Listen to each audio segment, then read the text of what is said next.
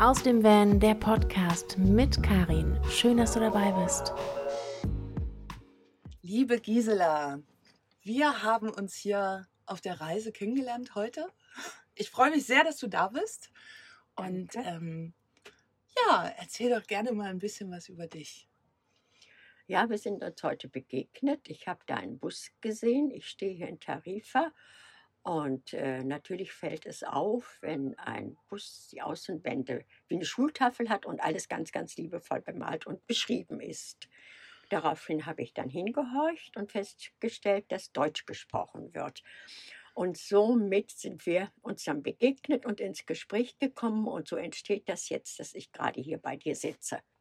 Und darüber freue ich mich wahnsinnig, wirklich wahnsinnig doll, weil wer unsere Community kennt und vor allen Dingen auch bei uns in der Gruppe ist, da bist du ja doch tatsächlich schon, man könnte fast sagen, eine Ikone.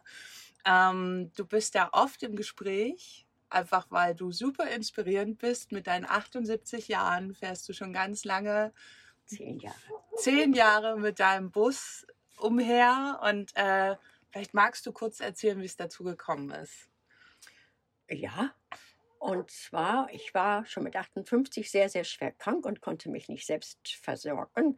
Ich hatte mit 28 eine beginnende äh, eine Immunerkrankung, die die Gelenkkapsel im Körper zerstörte, sodass ich dann mit 58 nichts mehr machen konnte und schon künstliche Fingergelenke haben musste und den Rücken und alles operiert werden sollte und dass ich alles abgelehnt habe.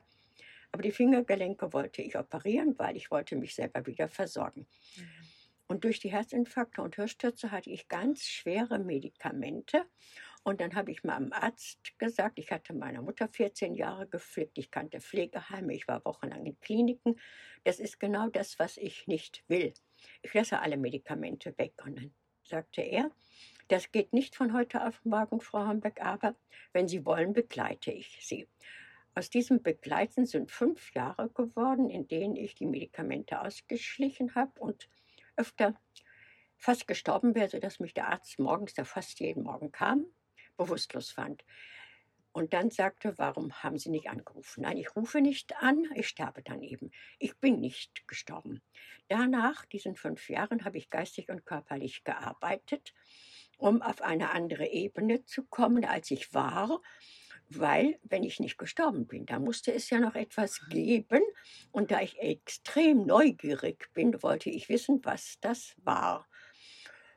Und dann war es so, da war ich am 01.01.68 geworden. Und ich war so weit wieder fit, dass ich mich selbst versorgen konnte. Ich konnte wieder schreiben, was ich Jahre nicht konnte. Ich konnte wieder Auto fahren, was ich auch Jahre nicht konnte.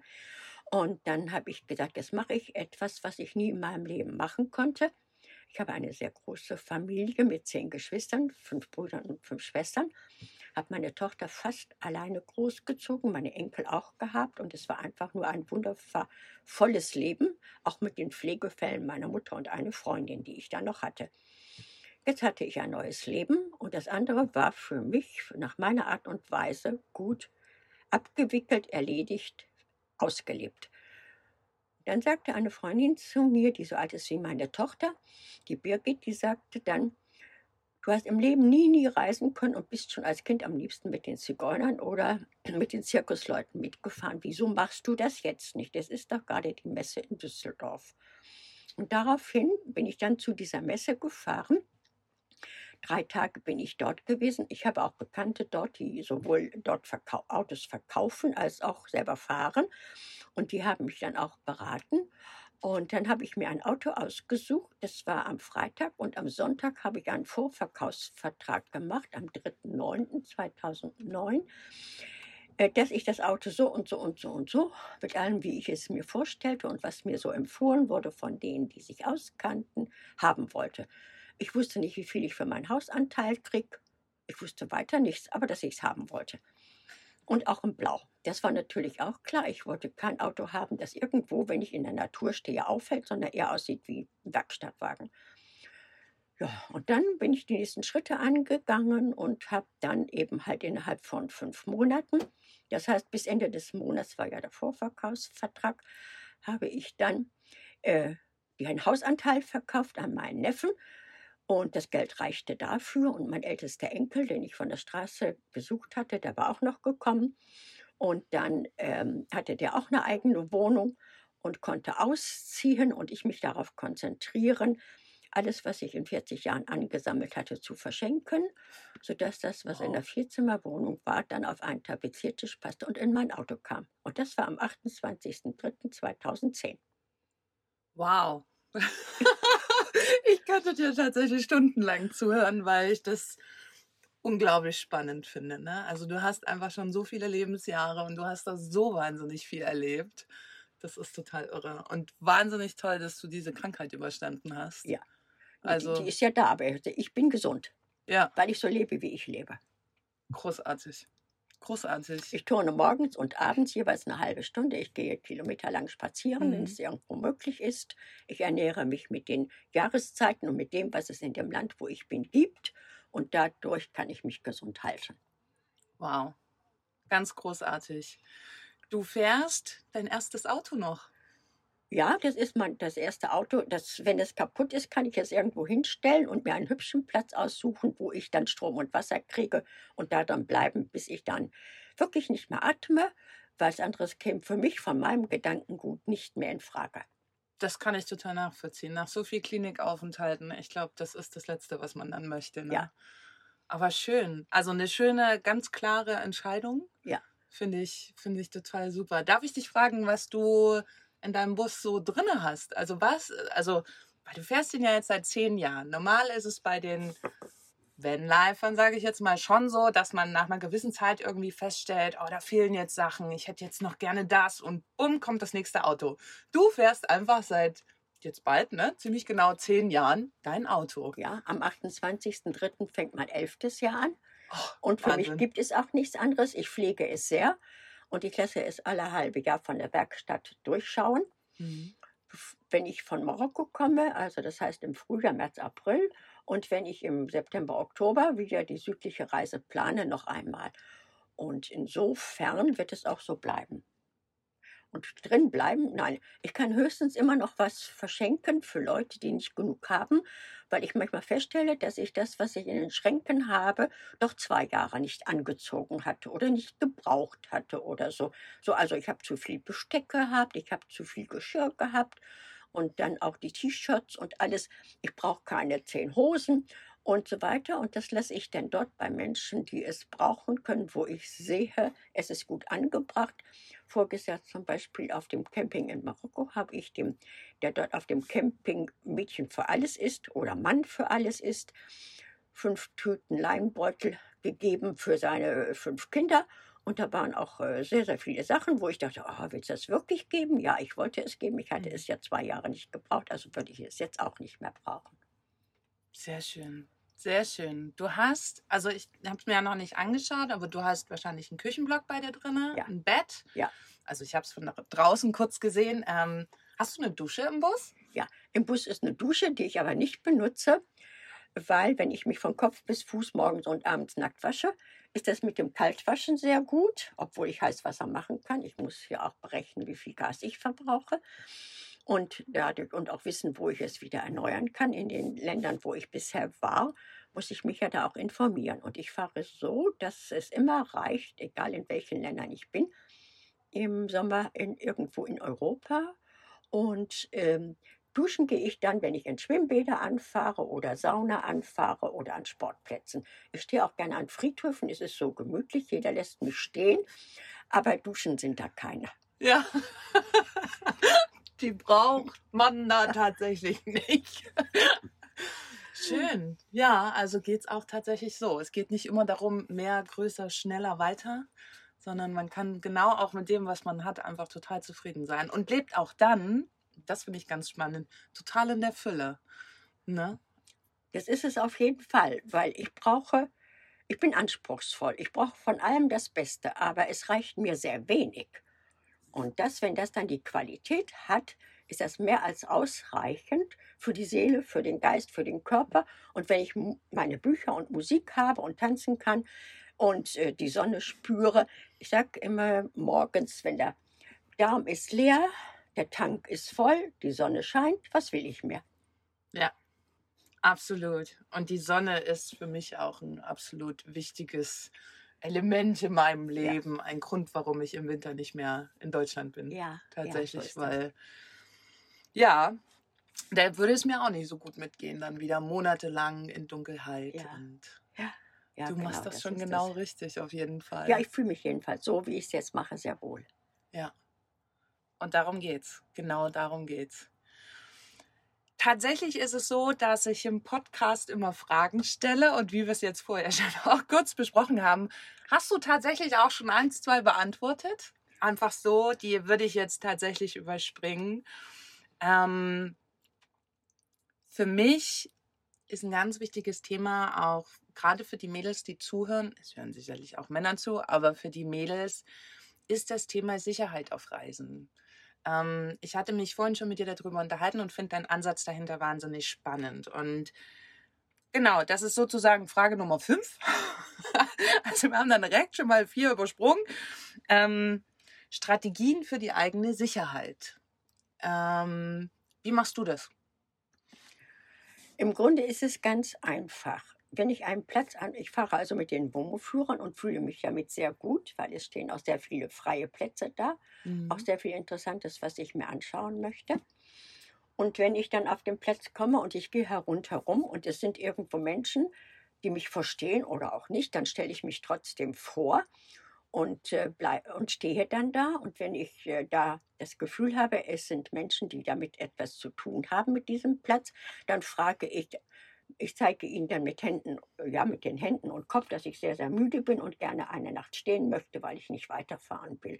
Mhm. Und habe also noch nirgendwo irgendwie ein Problem gehabt. Und wenn ich irgendwo mich unsicher fühle, fahre ich grundsätzlich weiter. Und da in Ländern, wo es ziemlich suspekt ist, allein zu stehen, zum Beispiel in großen Städten und so weiter, da mache ich einen riesen Bogen drum, da stehe ich nie auch meine Strategie. ja. Denn die interessantesten Menschen treffe ich ländlich, egal in welchem Land. Und äh, oder ich gehe in ein Restaurant und esse ausnahmsweise was oder ich trinke ein Glas Wein abends und frage, ob ich da über Nacht stehen kann. Und ich habe immer, nur egal in welchen dieser 25 Länder, in denen ich bisher war, Menschen gehabt. Ich hatte sogar eine Begegnung in Deutschland da habe ich den einen Mann, der so Wanderzeug anhatte und so aussah, als wenn er dort in die Gegend gehört, gefragt, ob es wohl ein Problem gäbe, abends da auf dem Parkplatz zu stehen, denn ich wollte ein russisches Konzert mir die äh, letzte Aufführung vor dem nächsten Tag Ticket hätte 75 Euro gekostet, aber von außen konnte man hören. Und dass ich das mir dann abends diese letzte Probe anhöre. Und dann hat er gesagt, nein, nein, das ist gar kein Problem, wenn du hier stehst, aber ich mache dir da vorne mal das Tor auf zu der Wiese und da ist auch ein Bach. Und da kannst du auch über Nacht stehen und morgen einfach rausfahren und das Tor zumachen. Ich sage, geht das? Sagt er, das hier ist sowieso alles meins. Und so kann man natürlich auch in Kontakt kommen, wenn man jemand fragt, der gerade vorbeikommt. Absolut. Und das ist eine spannende Herangehensweise. Also ich meide tatsächlich eher sowas. Ich versuche mich immer sehr, sehr unauffällig zu verhalten. Ist jetzt mit meinem Bus, wie ich ihn jetzt hier stehen habe, relativ schwierig. Ich hatte ja vorher einen T4. Da war es ein bisschen einfacher, weil das als Alltagsauto durchgeht. Ne? Ähm, aber das finde ich ziemlich spannend. Klar, wenn man mit den Leuten, also das ist ja quasi fast dann förmlich wie eine Einladung. Ne? Ja, und es ist ja auch so, wenn ich mich vorstelle und ich gehe auf die Leute zu, und meine Erfahrung ist, wenn jemand mich anspricht oder wenn jemand mich noch dabei anfasst oder die Hand gibt zum Beispiel, ähm, von den Menschen ist keine Aggression zu erwarten, sondern eher gute Gefühle. Und insofern ist das Thema Sicherheit für mich so, dass Sicherheit kann ich nur in mir selber und im Universum finden. Und alles andere, ja gut, im Sarg bist du natürlich auch sicher, aber so weit bin ich noch nicht ganz. Aber ansonsten ist das Leben Leben und Sicherheit ist zweierlei und hat, ist nicht kompatibel. Du musst das Leben angehen und die innere Sicherheit dazu haben und dich dann danach richten, welche Gefühle, Empfindungen und was alles bei dir ist. Und dann bist du in deiner eigenen Sicherheit. Ich war zum Beispiel in, äh, am Sternberger See in Bernried äh, am See und am Sonntagmorgen kommt eine Frau aus der Kirche, spricht mich an und sagt, Entschuldigung, dass ich Sie anspreche. Ich sage, kein Problem, ich bin Gisela und ich duze. Äh, ja, das kommt in Deutschland nicht so gut. Okay, aber sie ging drauf ein. Dann sagt sie, standest du nicht auch schon gestern Abend hier? Hast du etwa hier übernachtet? Ja, sag ich. Wieso?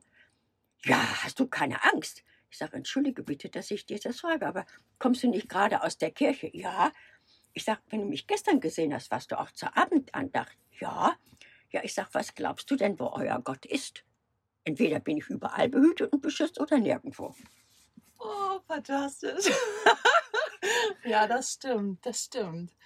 Ja, es laufen wirklich sehr, sehr viele Menschen mit sehr, sehr viel Ängsten rum. Ähm, und gerade ich sage immer, Mädels, die jetzt auch gerade damit anfangen, das beschäftigt die natürlich total doll. Und du hattest mir, oder wir hatten uns vorhin darüber unterhalten, das ist eben, wenn man sich selber auch gefühlt in der Opferrolle befindet, ne? Und so auch in die Welt rausgeht, so passiert einem. Also dann wird man halt einfach auch das ist das zum Echo. Opfer. Genau. Und du hast gesagt, du gehst einfach auf Menschen zu, gibst ihnen auch die Hand und, und damit zeigst du ja eine wahnsinnige Präsenz. Ne? Und dann nimmst du das sozusagen schon vorweg, dass dir eigentlich was passieren kann. Und das, viele Dinge passieren leider einfach nur im Kopf. Ne? Ja. Äh, Spannend. ich sage immer, ja, und zwar alles, was du dir ausdenkst, wird 99, fast 100, Pro- also 99,9 Prozent tritt nicht ein. Und wenn du irgendwo ein Problem hast, dann frag doch mal nach, ob das nicht ein Obstproblem ist. Ach, du weißt nicht, was ich meine? Das hängt voll in deiner Birne. Sehr schön, ja, absolut, absolut. Ähm, was würdest du jemanden raten, der zum ersten Mal losfährt? Also bist du denn gleich losgefahren ins Ausland? Oder bist du erst, hast dich erstmal vorsichtig rangetastet? Ich könnte mir vorstellen, du bist direkt losgefahren. Na, also nicht schon, nicht schon sofort, sondern erst einmal bin ich, da ich diese Größe vom Auto ja überhaupt nicht kannte, aber überhaupt gar nicht diese Ausmaße und auch mich erst zurechtfinden musste, mir nicht permanent irgendwo blaue Flecken zu stoßen und erst eine Abwicklung zu machen, damit ich nicht alles irgendwo wieder umstoße und runterschubse, bin ich erst, habe ich erst einmal ein Fahrsicherheitstraining gemacht mit dem Auto über drei Tage in Koblenz für Wohnmobile. Mhm. Und das kann ich jedem empfehlen, der so ein Fahrzeug nicht hat. Und danach bin ich dann rund um Deu in Deutschland gefahren, meine ganzen Geschwister, Familienmitglieder und alles besucht, was bei mir natürlich sehr reichlich ist bei fünf Brüdern und fünf Schwestern, Nichten und Neffen. Und mich verabschiedet. Weil es ging ja immer so bei mir auch der Gedanke, ja, okay, ich stand auf dem Parkplatz, hatte die Sachen vom Tofiziertisch drin, zwei meiner Schwestern. Sigrid und Putti haben mich dabei tatkräftig unterstützt. Und ähm, als das dann fertig war, habe ich gedacht, okay, wenn ich jetzt einen Infarkt kriege, ist doch super, spielt keine Rolle. Ich habe es auf jeden Fall umgesetzt und nicht vor mir hingeschoben und nicht diesen ganzen Kladderadatsch im Alltag weitergemacht. Also es ging um die Umsetzung. Manchmal weiß ich nicht, was ich will oder was ich machen möchte, aber ich weiß eins, was ich nicht mehr will. Und das muss ich erst weglassen, damit Platz ist für Neues. Absolut. Mhm. Absolut. Ich kann das nur bejahen. sehr, sehr schön gesagt.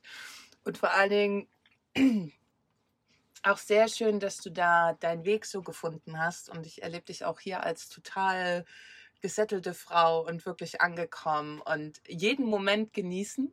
Ne? Das finde ich ganz, ganz großartig. Da können sich viele Leute tatsächlich inspirieren lassen von, dass ähm, man da halt eben auch irgendwann mal hinkommt, weil ich glaube, darum geht's.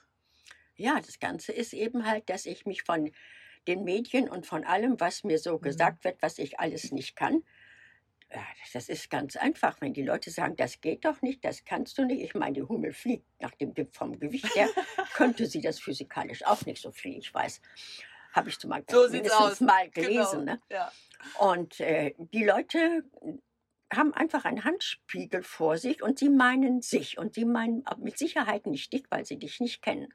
Und wenn du dich davon löst, was dir gesagt wird und es bei den anderen lässt und dir nur annimmst, was für dich wichtig ist, für deine Entwicklung, für deine Überlegung, vielleicht auch so, dass man da etwas verändern könnte, dann mach es für dich und lass jeden da, wo er ist.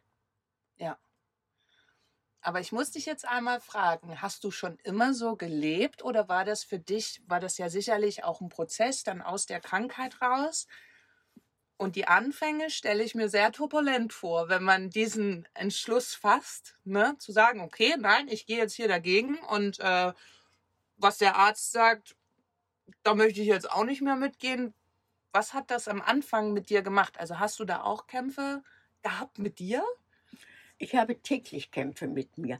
Und zwar ganz einfach deshalb, weil ich habe jeden Tag andere Situationen, jeden mhm. Tag andere Begegnungen, jeden Tag irgendwas, wo ich denke, ach ja, okay, ich wollte jetzt gerade raus und es stürmt wie Holle. Ähm, aber ja, das gehe ich eben doch raus. Also ich lerne jeden Tag so viel. Das Allerallerschwierigste war, mit mir alleine zurechtzukommen, weil ich immer auch im Kundendienst war. Das heißt, ich hatte immer Kundschaft und viel, viel, viel Betrieb um mich. Die große Familie will ich gar nicht wieder von Anfang. Und äh, das heißt also, ich hatte weder Zeit noch irgendwas für mich und bin dann erst überhaupt zum Denken, zum Nachdenken gekommen. Auch das durfte ich lernen, mit mir selbst ins Reine zu kommen, mich gern zu haben, so wie ich bin und zu sagen, ja, egal was jemand sagt oder tut, er meint sich, ich bin einfach ein liebevoller Mensch und ich komme mit mir klar. Und wenn der andere das noch nicht hat, dann darf er vielleicht mal darüber nachdenken. Sehr schön. Du hast mir vorhin einen schönen Buchtipp dafür gegeben. Ich kenne das Buch schon seit Jahren. Das hat mich tatsächlich auch aus einer ziemlich tiefen Krise mitunter rausgeholt. Ähm, und da meintest du, das hast du mir direkt empfohlen. War es nicht für deine Mutter? Ach stimmt, das war für, mein, das war für meine Mutter, genau. Ja, habe ich das ja auch schon empfohlen. Vielleicht möchtest du das, also weil ich finde das persönlich auch ganz, ganz großartig. Ähm, vielleicht verraten wir das auch mal, wie das, wie das heißt. Ja, und zwar ist mir schon vor 40, 50 Jahren das Buch begegnet, Sorge dich nicht, lebe. Und zu dem Zeitpunkt habe ich mir noch sehr viel Sorgen um jedes und alles gemacht, weil ich hatte auch immer viel Verantwortung. Und das Buch ist also für mich eine Stütze gewesen. Es ist natürlich kein Buch, das ich mal eben durchlese wie ein Roman oder ein Reiseabenteuer oder sonst etwas, sondern es ist ein Buch, das man über Jahre, das ich wieder, immer wieder, auch über Jahre immer wieder aufschlagen durfte.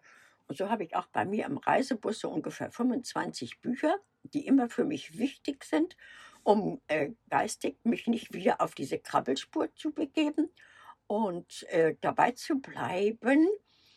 Und äh, ja, einfach dadurch, dass ich auch diszipliniert bin, sehr mit, mit meinem mit, der, mit dem Turnen und mit dem, was ich mache, eben halt durch Disziplin und durch Gradlinigkeit habe ich einfach eine Freiheit, die für mich nur so entstehen kann, weil das, was gemacht werden muss, mache ich und das andere überlasse ich dem Universum.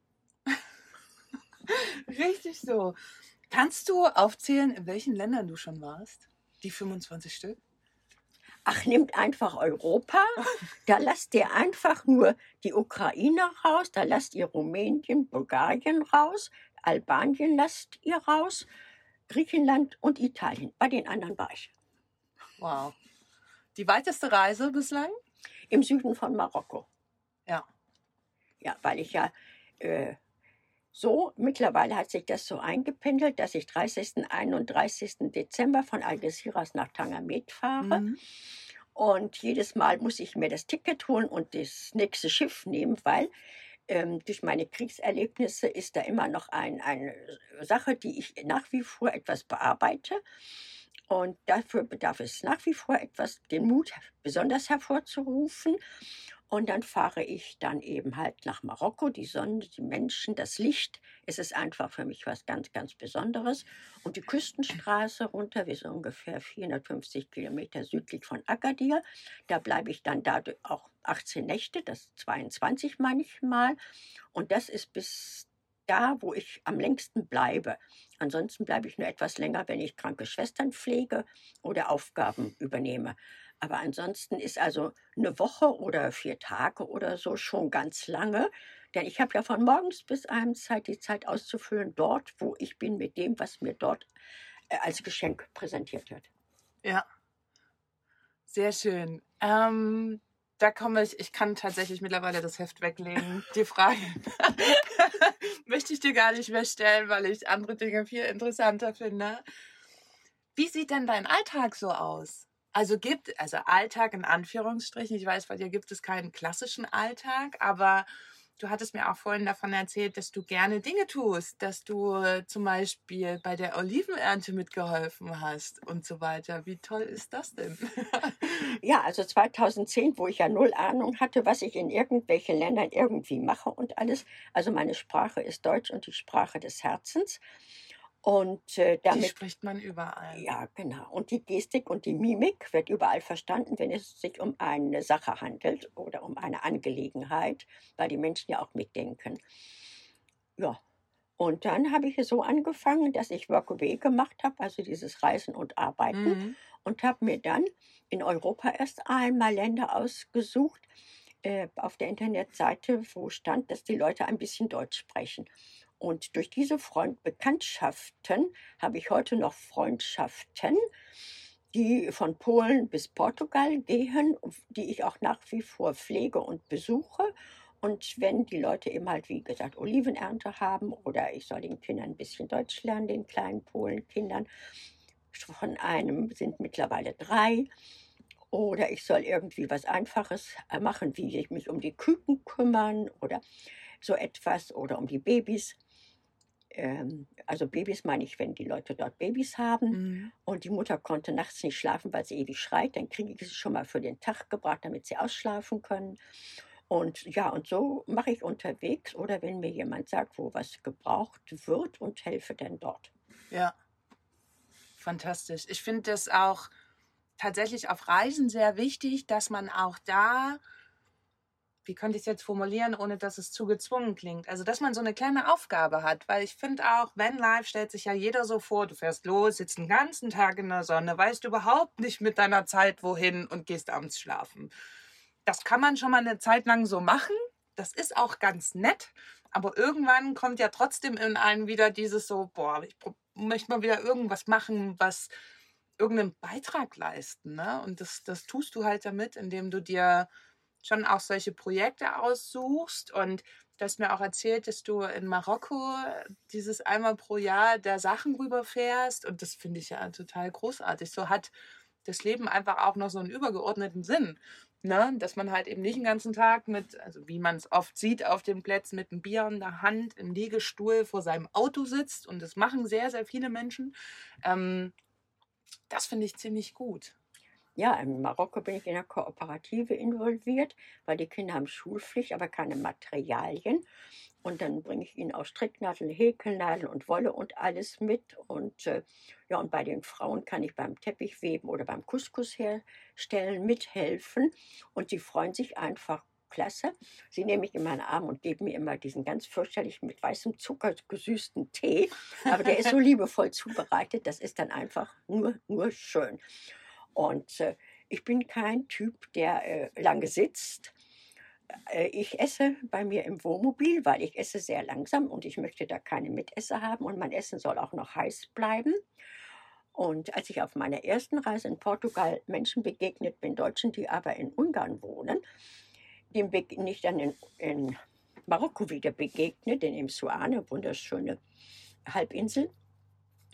Und dann schrie auf einmal der Mann, Margot, ich hab dir doch gesagt, Gisela hat keine Möbel.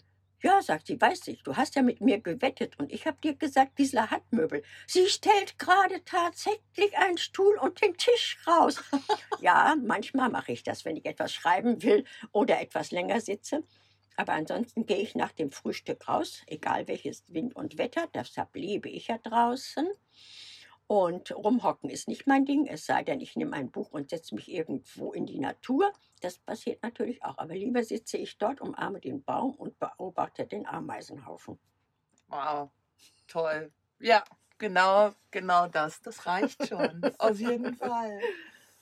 Gibt es für dich ein Lieblingsreiseland oder ist dir das egal? Also ich bin auf alle Länder neugierig, die ich auch noch besuchen werde.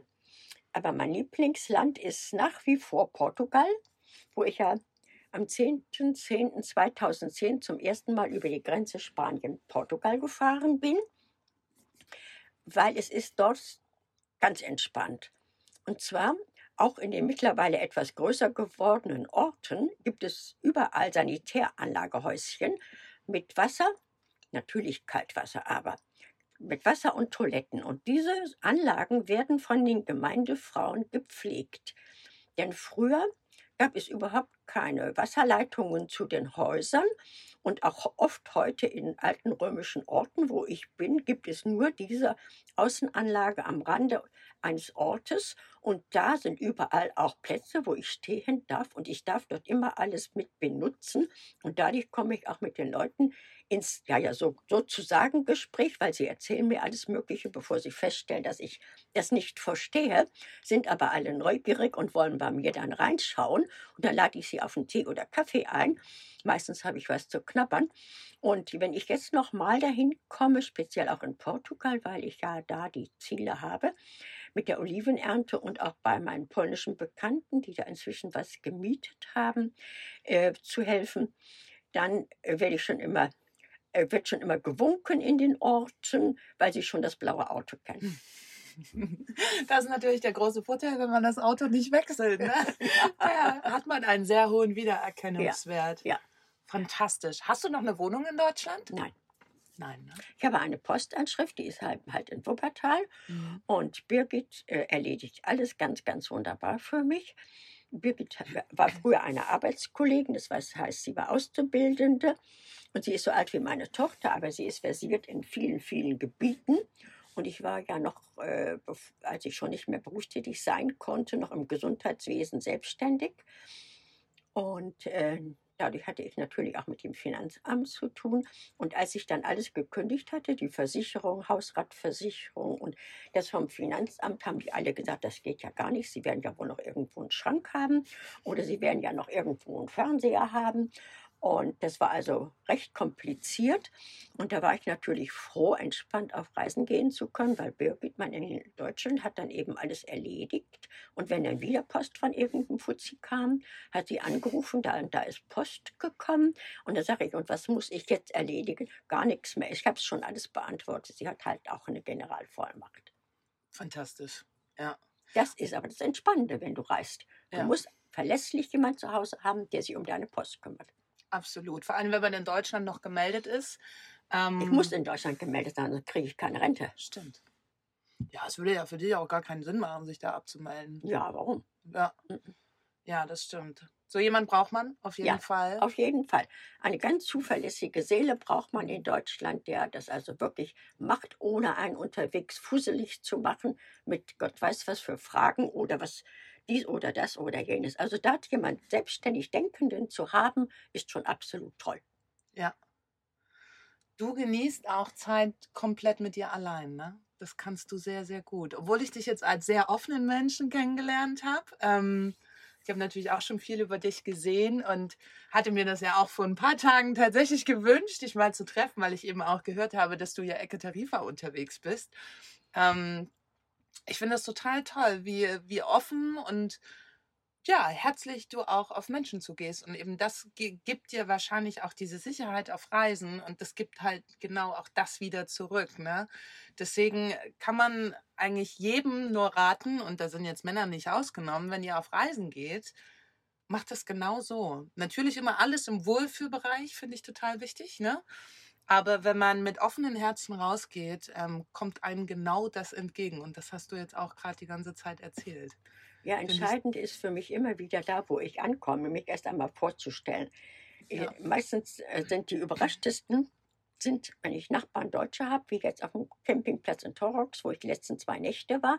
Die waren total überrascht, dass ich hingegangen bin, mich vorgestellt habe, die Hand gegeben habe.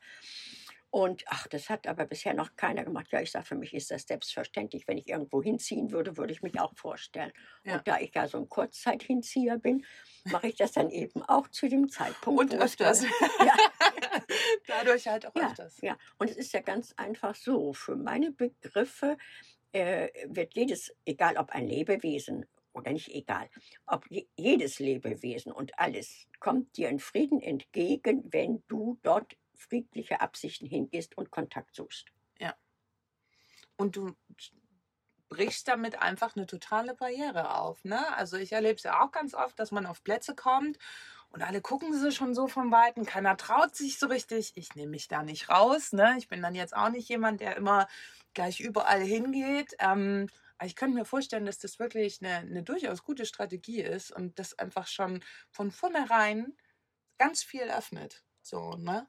Da musst du auch deinem Gespür nachgeben. Es gibt einfach Situationen oder wenn es zum Beispiel Paare sind, äh, wenn die sich gerade unterhalten, da bin ich die Letzte, die sich hinstürzt. Mhm. Aber es gibt mit Sicherheit Situationen, wo es nicht störend ist in irgendein, wie ich jetzt zum Beispiel bei dir heute in ein Gespräch reingekommen bin, als weil du gerade Gäste hattest.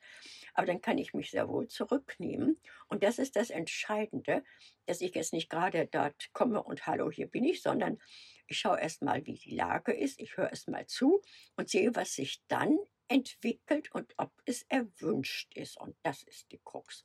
Ja, das stimmt. Und da gehen ganz viele drüber.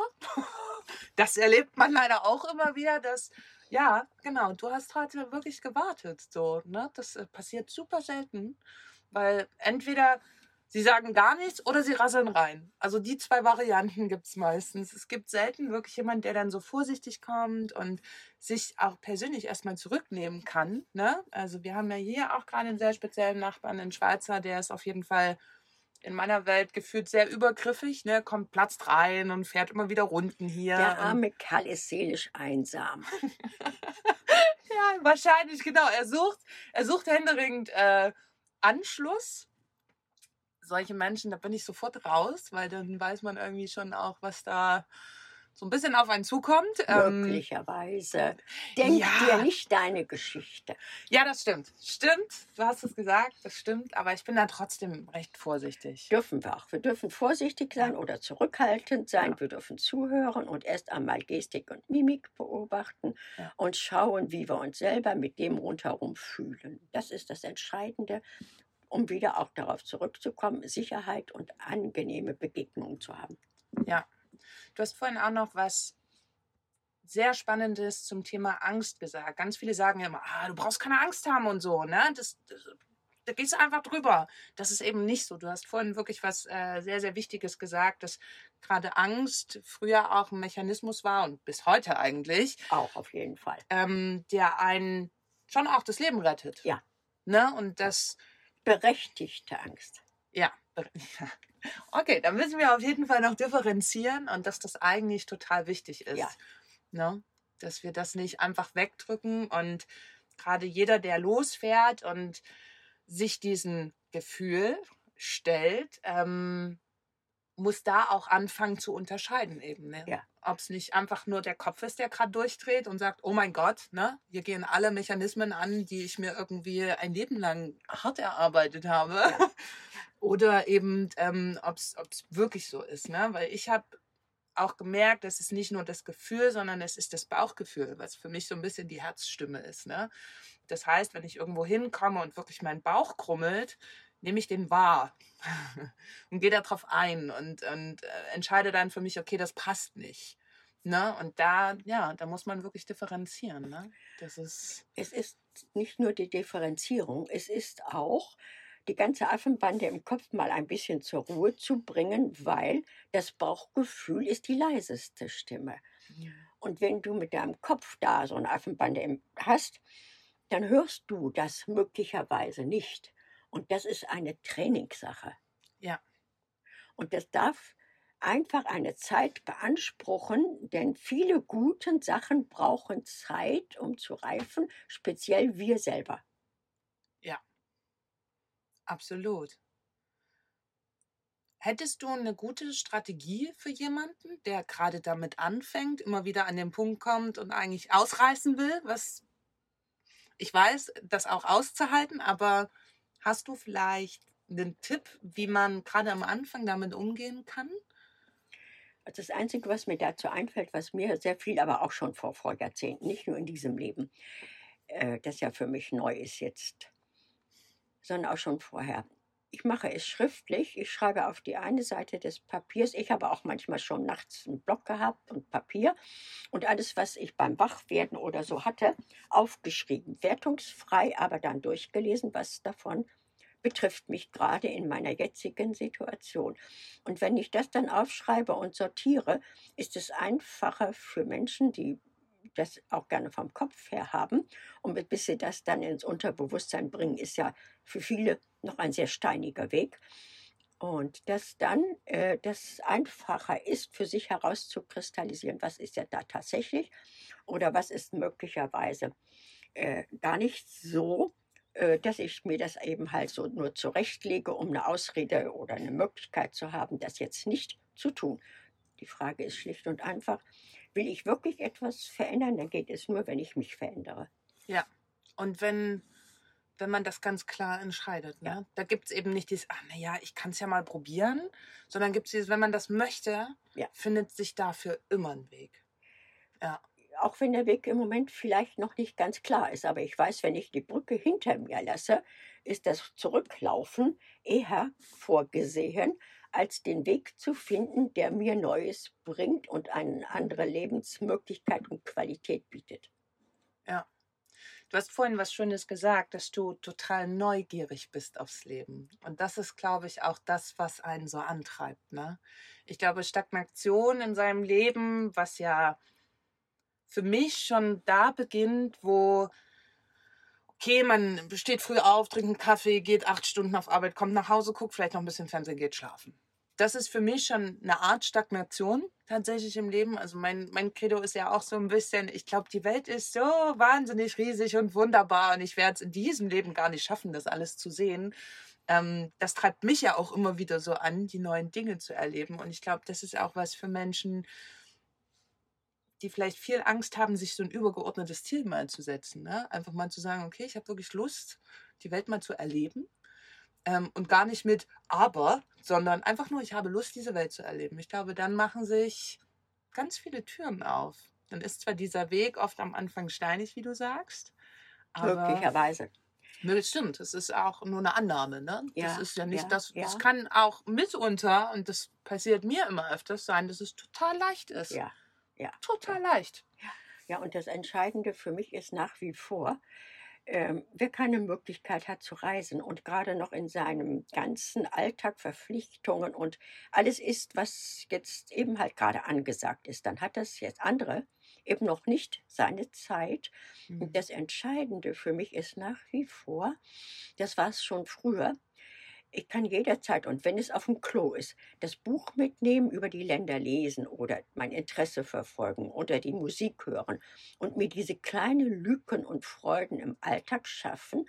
Und wenn es nur manchmal darum geht, an der Kasse jemand vorzulassen oder jemand zu grüßen, der gerade ziemlich grummelig ist, anzustrahlen und sich diese Sonnenstrahlen in den Alltag zu holen, dazu muss man nicht unbedingt weit reisen.